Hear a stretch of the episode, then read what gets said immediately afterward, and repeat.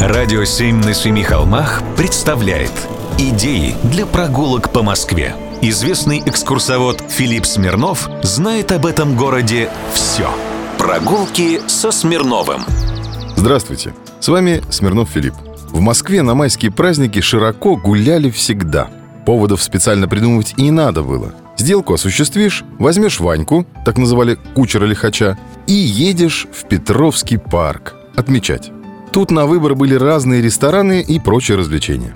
Кто-то шел смотреть на фаворитов рысистых испытаний, на улице Скаковой были конюшни богатых содержателей лошадей. На выпас и выгул с удовольствием глазели знатоки и любители. Оттуда уже шли в Яр, Стрельну, Эльдорадо или Кавказ. Это рестораны такие. И цыган послушать, и водочки покушать.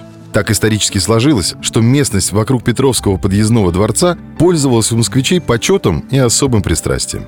Дворец построили еще в XVIII веке. Строил Матвей Казаков, и им оказалась довольна Екатерина Великая. Согласно обычаям того времени, императрица давала своим подданным возможность подготовиться к своему собственному приему и, прибыв в город, останавливалась в Петровском парке, в своем дворце и в столицу въезжала только на следующий день. Естественно, что кесарю хорошо, то и другим лепо. Знать стремилась сюда. Подтягивался и люд поплоше. Поблизости стали, правда уже в середине 19 столетия, открывать рестораны. А напротив дворца, там, где сейчас вовсю растут новые апарт-кварталы по недетским ценникам, было поле, Адынское.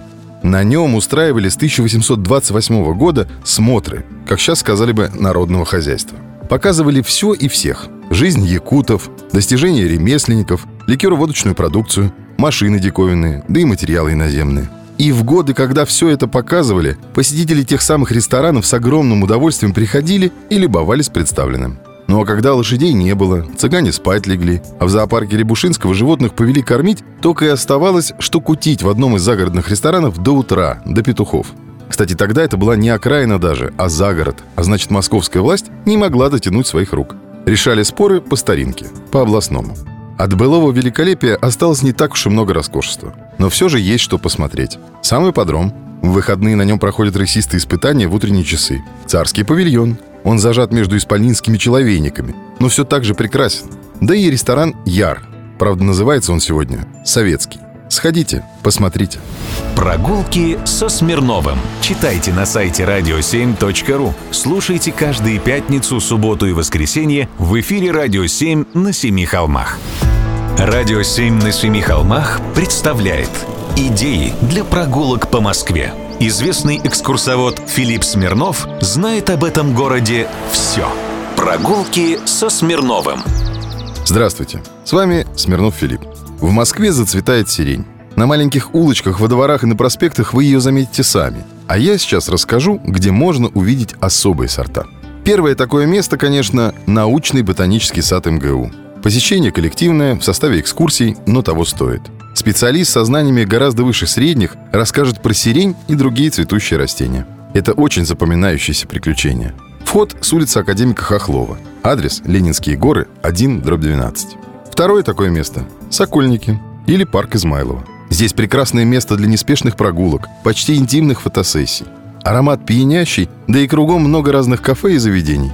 Третья точка – ботанический сад «Аптекарский огород». Здесь и рассказывать особо нечего. Старейшее в Москве ботаническое заведение. Петр Великий, конечно, тут сирень не сажал, но вот лиственницу точно сажал. Ну и апофеоз всего сиреневого буйства – Щелковское шоссе.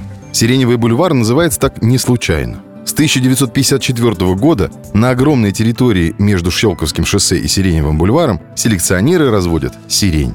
Это очень интересный феномен. Сам сиреневый сад считается памятником, но как можно запечатлеть то, что и цветет-то несколько недель в году? Здесь я всегда почти теряюсь. Очень красиво. Хочется рассмотреть все многообразие. В общем, меньше слов, больше дела. Вперед! на изучение необычайных красот. Прогулки со Смирновым. Читайте на сайте radio7.ru. Слушайте каждые пятницу, субботу и воскресенье в эфире «Радио 7» на Семи холмах. «Радио 7» на Семи холмах представляет Идеи для прогулок по Москве. Известный экскурсовод Филипп Смирнов знает об этом городе все. Прогулки со Смирновым. Здравствуйте, с вами Смирнов Филипп. Зову вас смотреть и видеть. Один архитектурный стиль – модерн. Московский модерн, без которого сейчас и не представить себе Москву, еще сто лет назад воспринимался очень неоднозначно. «Я знал тебя, Москва, еще невзрачно скромной. Но изменилось все. Ты стала в буйстве злобы все сокрушать, спеша очиститься от скверн. На месте флигельков восстали небоскребы, и всюду запестрел бесстыдный стиль – модерн. Так про наш город писал поэт Валерий Брюсов. В эти майские дни очень интересно ходить по городу, и пока листва еще не все закрыла от наших глаз, а благоустроители города не взяли в работу новые пару-тройку десятков улиц, есть еще время рассмотреть в деталях тот самый стиль, который поэт назвал бесстыдным. Вы встретите львов, орлов, куропаток, сов, лисиц и медведей, коз, моралов и быков, собак и кошек. Вы закружитесь в орнаментах, полязгаете доспехами, удивитесь изяществу столярки и многое-многое-многое другое. В общем, об особенностях этого стиля можно говорить часами. Вы наверняка уже вернулись с дачи, сегодня последний длинный выходной. Поэтому умолкаю, призывая вас с музыкой «Радио 7» на Семи холмах отправляться на прогулку по спокойному и любимому городу. Смотрите «Великий стиль». Московский модерн. Прогулки со Смирновым. Читайте на сайте radio7.ru. Слушайте каждые пятницу, субботу и воскресенье в эфире «Радио 7» на Семи холмах.